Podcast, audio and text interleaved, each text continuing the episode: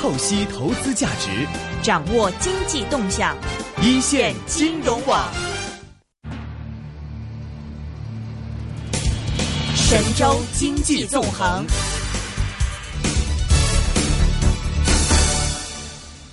第十七届北大光华新年论坛现在开始。接下来，让我们掌声有请吴志攀教授致辞。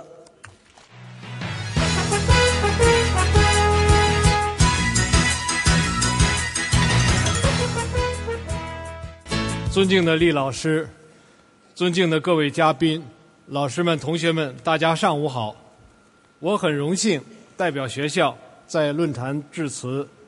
首先。向厉老师致敬。今年是厉老师从教六十周年纪念。六十年来，厉老师在北大的讲台教书育人，诲人不倦，给我们这些后学无穷的智慧和温暖的力量。在这里，让我衷心的祝愿厉老师永葆学术青春，也祝愿厉老师所开创的事业繁荣兴旺。同时，我也要向光华管理学院。老师、同学们致敬，对大家在二零一五年所取得的学术成就表示祝贺，感谢大家对北大所做出的贡献。二零一五年很快就要过去了，这真是不平淡，发生了很多在我们看来轰轰烈烈的大事情，许多人的命运在这一年发生了巨大的变化，我们看到了许多。兴衰沉浮，悲欢离合，也似乎看到了中国经济和社会正在发生重要的转型。唐德刚先生曾经做过一个比喻，他说：“近代来的中国就像是一艘船，要通过历史的三峡，实现从传统到现代的转型，这是非常不容易的。”那么。也许再干再过若干年，我们回头再看这段历史，二零一五年，我们会认为这也这一年正是中国穿过历史三峡的关键一年。转型中的中国面临着许多问题，尤其是经济增速放缓之后，各方面的压力和挑战都变得更大，危机感就更强。中国的前景仍然是十分光明的。但是中国的问题往往是十分复杂的，令我们的政府和社会和以及公众都非常期待，又非常纠结。到底怎么来认识？有什么样的良方？众说纷纭。但我们都共同认识到，许多问题已经到了无法回避的关头，我们必须要直面、正视和解决。解决中国问题靠什么呢？我认为十八届四中全会已经给了一个答案，这就是法治。只有法治的中国，才是真正实现现代化的中国；只有法治的政府，才是真正有能力、有信用的政府；只有法治的市场经济，才是稳定、可持续发展的市场经济。法治中国的建设需要耐心，我们不能太急。我仅仅主张，法治首先要跟得上。经济社会发展的新常态，不能落后太多。所谓跟得上，不一定是立法要那么快，立法再快也不可能解决所有的问题。我仅仅的主张，要在第一时间要发出声音，从法治的角度来表明立场和态度，按照法治的原则提出思路和办法。法治不能缺席，法治也不能失声。我举几个例子。今年，央行取消了银行贷款利率的下限，民间借贷纠纷的案件利率计算突然就没有了依据，全国法院系统同期有一百多万件民间借贷纠纷的案件，这个审判工作突然就无法可依了。在一九九一年八月十十三号，最高人民法院曾经颁布过关于人民法院审理借贷案件若干意见。其中，保护不超过银行贷款利率四倍的民间借贷的利率，现在不适用了，怎么办呢？于是我们看到，在今年的六月二十三号，最高人民法院很快出台了一个决定，就是最高人民法院审理民间借贷案件适用法律问题的若干问题规定，把这积压的一百多万件案子很快的就解决了。再如，今年的十月十号，交通部发了《出租汽车改革和专车管理暂行办法》的征求意见稿，一个多月的时间，征集了五千多条意见和建议。紧接着，交通部将这些意见。和建议整理出了征求意见总体情况分析报告，向社会公布。尽管社会群体对征求意见稿有这样和那样的意见和建议，有的批评甚至非常尖锐，但是这不要紧，这是好事，说明全社会关心这个问题，让大家说话，让不同的利益群体发出自己的声音，然后政府站在中立的立场上。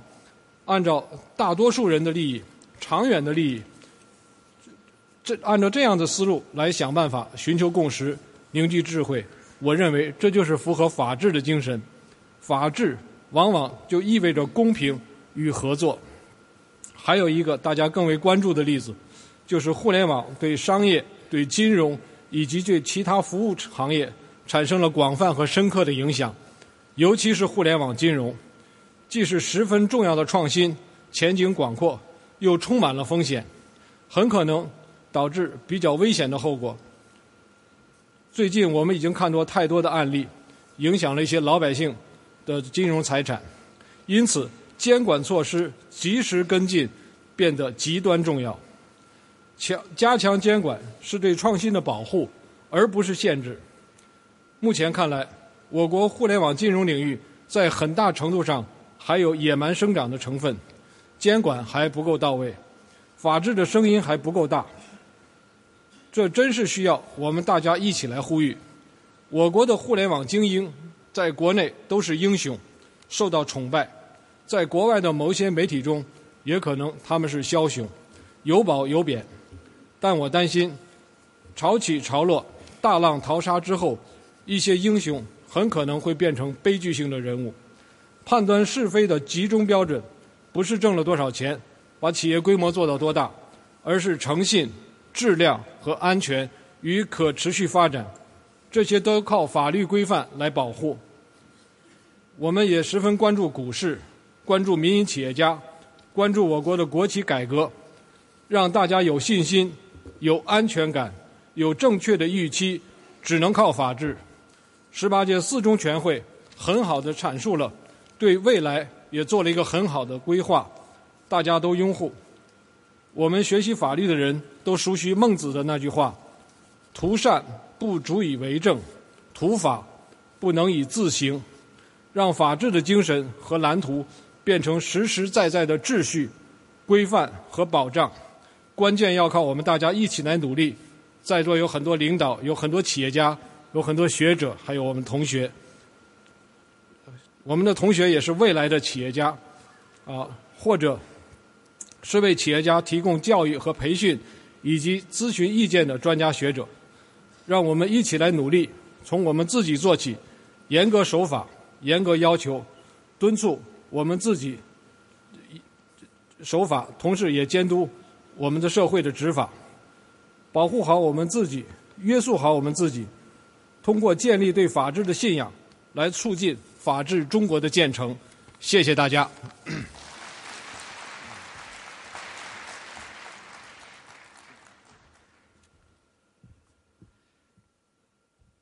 谢谢吴志攀校长。吴校长是法学专家，从法治建设的角度阐述了发展应该是一个系统工程，发展应该是以法治为基础。今天我们展望二零二零，共话“十三五”，这是一个全新的征征程。今年是光华建院三十周年，同时也是著名经济学家、光华管理学院院名誉院长厉以宁教授从教六十周年。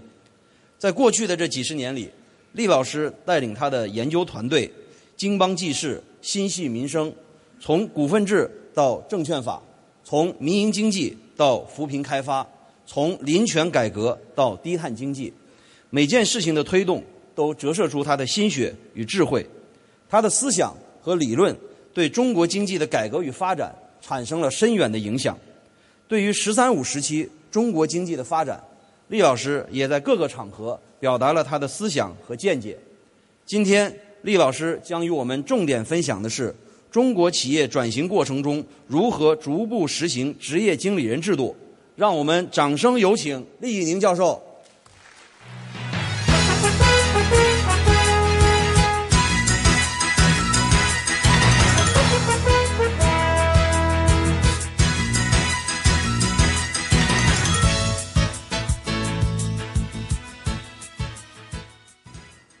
我今天要发言的题目呢，和它的内容呢，都已经印在了发给大家的一个小册子里面，很长，大概有一万字，所以我今天不再照那个内容讲了，大家回去可以看去。我这里关键关键就要谈一个问题：为什么我们现在要强调 职业经理人制度？第一个问题，企业的主要经营管理人是总经理，而不是董事长，因为董事长和董事会都是作为股东的代理人，负责企业的战略决策。和对经理层的监督，董事长只是董事会的召集人。在这个问题上，董事长他是企业的监督者，而不是干预者。在这个关系一定要明确。那企业由谁来办呢？企业是要给总经理独立权利和独立的承担责任，要加快建设职业经理人市场，并且要通过职业经理人的市场来选聘经理人。我们首先把这点先要认清楚。第二个问题就是，选择总经理的权利在董事会，因为根据公司法，股东包括控股的股东没有选择以总经理为代表的经理层的权利，经营者的产生是。董事会的聘任，这在公司法里是写明的，所以董事长直接来指挥干预企业，这是不合法的。另外，在这里我们要认识到，既然选择经理人，包括总经理，是董事会的责任，是董事长的责任。那么我们要谈，能不能从民营经济中选择国有企业的经理人？国外有这个例子的，法国，法国的国有企业可以选民营企业家，就是他们叫私营企业家作为总经理的，因为你来了之后，你就不是以私人企业家的名义了，而是作为。公司的聘任者以聘任者的身份在企业中来从事自己的职业，这个对法国的国有企业的管理是起了一定作用的。所以我们讲竞争性行业和非竞争性行业把它区别开，因为非竞争性行业有它的特殊性。如果是竞争性的行业，完全有可能由董事会在市面上找找到合适的懂业务的、能够认真负责的人来做总经理。在这里还应该讲明的是，为了做到，不管你是从哪里聘人，从民营企业家队伍中聘人，或者从自己了，一定要取消企业的行政级别，因为你行政级别存在的话，实际上妨碍选拔有用的、有责任感的人才来从事混合所有制企业的管理。在最近国务院所公布的关于国有企业的改革的一些指导意见中，就包含了一点：竞争性的行业可以改为混合所有制企业，而且国有资本没有界限，不是一定要只有在啊非竞争性行业那些要害行业中，国家要控股。竞争性行业，国家不一定控股，它没有这个资本的界限。这样的话，行政级别存在是妨碍了优秀人才进入混合所有制企业的领导层。这一点是我们在今后要注意的。但现在中国的问题在哪里呢？职业经理人的市场。是客观存在的，都有个市场，中国还没有。人家西方发达国家从十九世纪晚期开始就已经在试用这个职业经理人的制度了。二十世纪三十年代大危机的爆发加快了这个过程，所以他们有很多年的。历史经验，中国没有。中国现在最缺的是什么？职业经理人市场。所以说，我们一定要为职业经理人市场做准备。三个条件，就来准备这个：第一，所有的愿意担任职业经理人的现有的国有企业的高管人员，辞去自己的职务，不再。用自己的行政级级别，这样的话来参与职业经理人的竞争，这是第第一条。第二条，如果现在企业中的经营人员自己认为自己更适合于本行业，还是自己更适合于某一个行业？可以自己提出申申请，申请的话就可以来通过企业咨询公司或者其他的机构帮他介绍。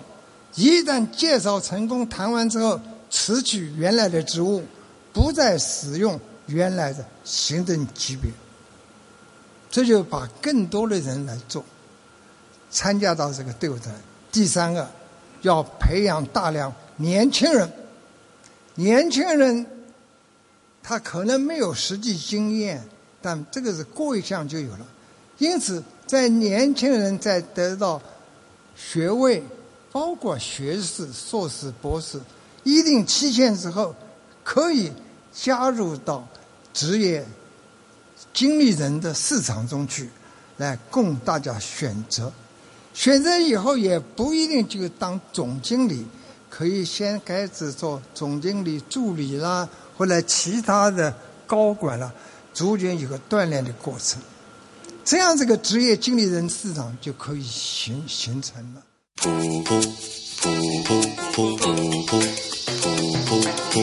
AM 六二一，DAB 三十一，屯门北跑马地，FM 一零零点九，天水围将军澳，FM 一零三点三，香港电台普通话台，香港电台普通话生活精彩，生活精彩。老板，来一份牛腩面，走牛腩，走青菜，能不能便宜点啊？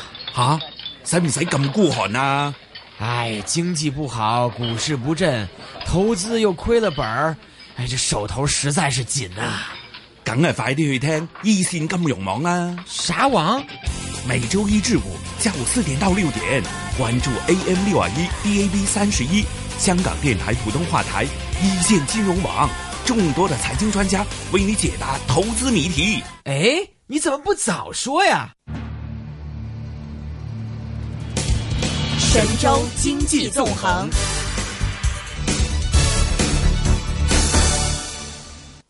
职业经理人的市场的形成，对以后的发展是有帮助的。要加快职业人、经理人的职业经理人的市场的形成，中国需要发展两个重要的产业，一个产业就是企业咨询公司，因为它跟人家是不一样的。跟一般的职员不一样的，能够竞选，能够把自己显示出来，能够做某个企业的高管的人，他有面子，他有他的身份，他不会带了这个自己的简历到处跑，到处找人的。在国外也是这样的，这人是专门由企业咨询公司来帮他做。我是找企业咨询公司。你看我适合在什么行业？什么行业？你可以帮我选，由他们来掌握资料，来帮你寻寻找。所以这一点对我们今后来说是很重要的。另外一点，对过去业绩的考核是重要的简历。你如果在哪个企业，哪个企业就赔；你到那个企业，那个企业又赔。当然赔有各种各样的原因造成赔的，但你自己还有责责任吧。所以说，这个经历是很重要。在今后，凡是在经历上造假的人，不准进入职业经理人市场。你必须是真的。我承认我曾经在哪一个行业干过，但由于各种各种原因，我没有搞好。啊，这个你把它自己写上去，供人家做参考。这以信义为准，诚信为本，这是一个职业经理人市场最后能够成功的原因。第三个，仿照国外的经验，干到一定时间以后，对于职业经理人要采取产权激励制度，把职业经理人变成合伙人。这一条。在国外的经验是非常重要的。现在我们已经考虑到高管的产权激励制度，当然需要经过实验。但中央有一个精神是对的：不搞平均主义，在产权激励这个问题上、股股权的问题上不搞平均主义。为什么不搞平均主义呢？平均主义会带来各种各样的问题。中央的政策有一条很叫叫做“岗变股变”。你在这个岗位上，你可能有这种，你岗位变了，股也得变，不是终身制的。股票交易所鸣金收兵，一线金融网开锣登台，一线金融网。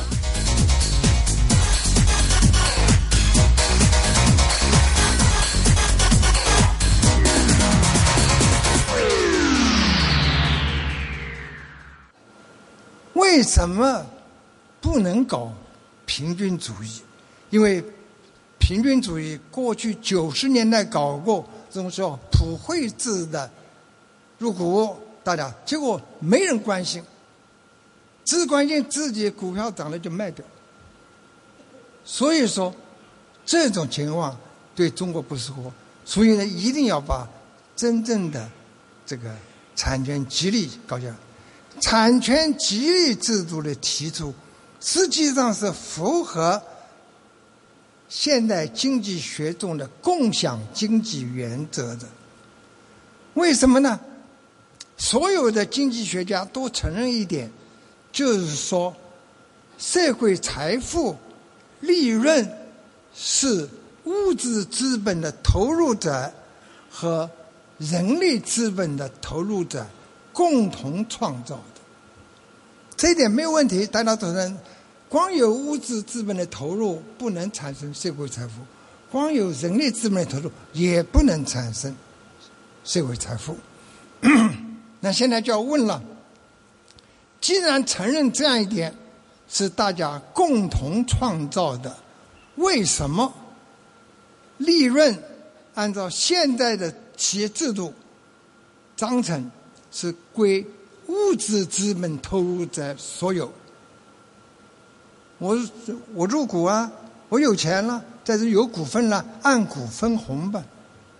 而人力资本的投入在只能够从公司的成本中、成本中的工资部分取得自己的报酬，合理吗？既然是两个共同创造的，为什么只能够？有物质资本的投入者来分享股股红呢、股利呢，而人力资本投资只能从工资成本中取得自己的开支，这就不符合原则。所以，共享的概念实际上从这里开始的。无论是物质资本的投入者，无论是人力资本投资，都应该参与红利的分配。这才合理，这也才能调动人力资本投入的的积极性。所以我们把这一问题都搞清楚了，中国的职业经理人制度是可以试点的，试点总结经验，慢慢走向成熟。我们不要寄太快的希望，要循序渐进，但规则一定要拟好。规则大家都得服从，这样的话，中国的股份制的进一步深入，一直到共享经济的完成，将会出现新的情况。最后，这个问题讲完了，我再讲一点啊，对当前经济形势的看法。当前对经济形势有各种观点，但是我们应该看到。当前中国正处在一个变换的时期，一个变化的时期。新的发展理念已经明确指出了，我们今后一定要根据新的发展理念来调整我们的经济。创新是摆在新发展理念的第一位的，我们一定要注意创新。别看现在的这些年轻人。三十年前，比尔盖茨不是跟现在年轻人一样吗？也在大学城周围做咖啡馆，跟人家聊天。今天，这些年轻人都抱了有创意、创业、创新的愿望。这就是中国未来的力量。在中国的发展中，一定要看到一个问题，就是现在。旧的人口红利渐渐消失了，因为劳动力成本高了。旧的人口红利，但新的人口红利正在产生。新人口红利，你举几个例子？举一个例子：农村土地确权以后，农民对务农的办家庭农场的积极性高了，所以在农村，我们的调查。就发现，农民希望进职业培训班，要懂农业技术，要会使用农业机械，要会农场的管理，农产品的营销。这个在全国上亿人呢，这个是人类资本的深化、提高，这也是中国。新人口红利产生的源泉，职业技技术教育。我从贵州刚回来，我们光华学院的老师们，年纪大一点的老师们，可能都记住，当十来年前我刚接任贵州毕节试验区的专家组组长的时候，曾经在光华学院给大家布置一个任务，希望。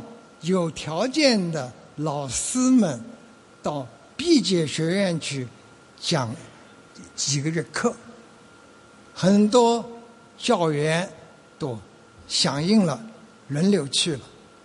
这次我到了毕节，去参观毕节学院，没有了，房子还在，而且房子比过去更大了、更多了。毕节学院没有了，为什么没有呢？因为毕节学院是综合性的学院，学生找不到工作，找不到工作。现在改了，一个大招牌挂在外头，叫贵州工程综合学院，变成高等职业技术学院了。他的毕业生百分之九十几都找到了工作。而且企业真的要，我们到那里看，它没有一般的实验室，它有的是车床，有的是啊各种高级的生产设备正在学。这就是一个大变化。在贵州毕节，我们专关去专门去参观了一个区，这个区跟其他地方不一样。为什么？这是它的职业教育区，职业教育划了一个区。给你盖中专，给你盖高等管理学院，在这一个区里面，学生就大量的集中，集中以后他干嘛呢？他向贵州的、贵州以外的省输送技术人员。这是个新的情况，人新的人口红利正在形成啊，新的人口红利在形成，这就意味着。我们将有继续前进的可能，所以我们对前景看来是乐观的。好，谢谢大家。